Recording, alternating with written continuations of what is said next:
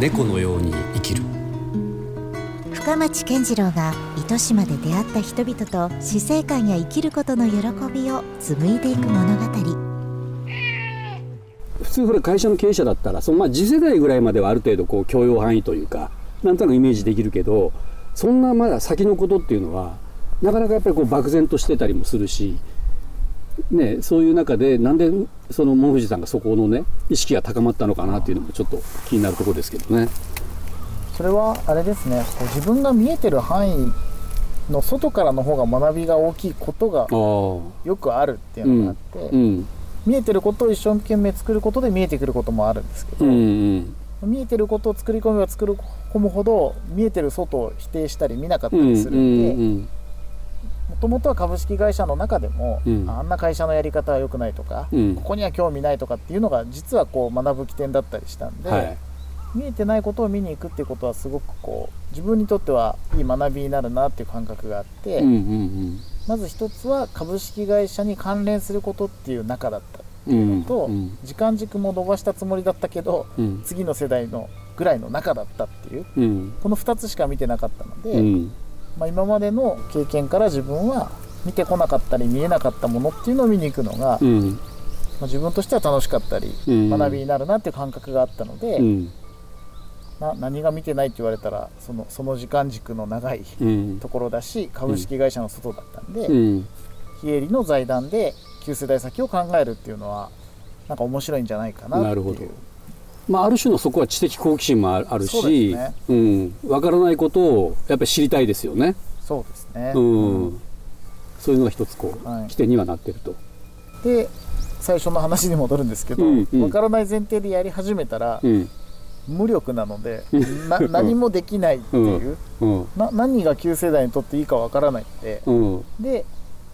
ただ焚き火だけをするっていうまあでもそれも一つの真実かなっていう気もしますよね。そね。そんなにあ分かったこれかっていうふうになるのわけもないかなという気もするし。うん、なんか旧世代先にいいってやることほどおこがましいことはないなってなり。確かにね。そういう考え方もあるし、うん、で、うん、焚き火をずっとしてたら、うん、火で人間は進化したのかとか。みんな語るのは好きな人たちだったので、うん、ただいろいろ語ってたら、うん、まあ、9世代以上社会を支えてきた仕組みとか、うん、概念は、あの学ぶに値するんじゃないかっていうので、自分たちがやる前に、その過去から学ぼうっていうふうになって、祭りとか、神社とかを、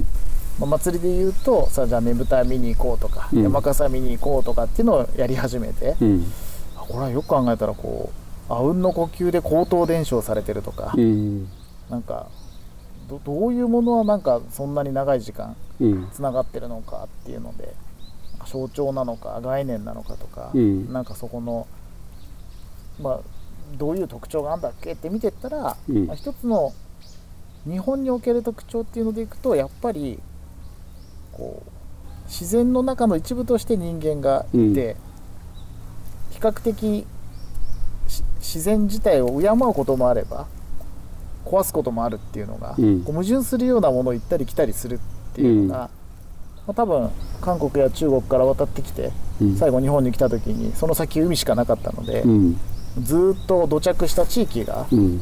自然豊かとも言えるし自然険しいとも言える、うんうんうん、山があって、うん、里山があって海があるっていう、うん、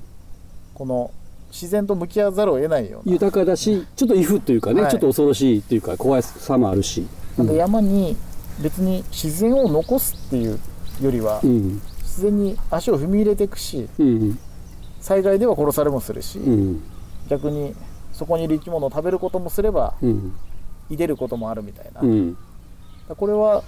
今地球をケアしなきゃいけないっていう時代においては、うん、比較的こう深層心理では自然と一緒に住んでるっていうのが、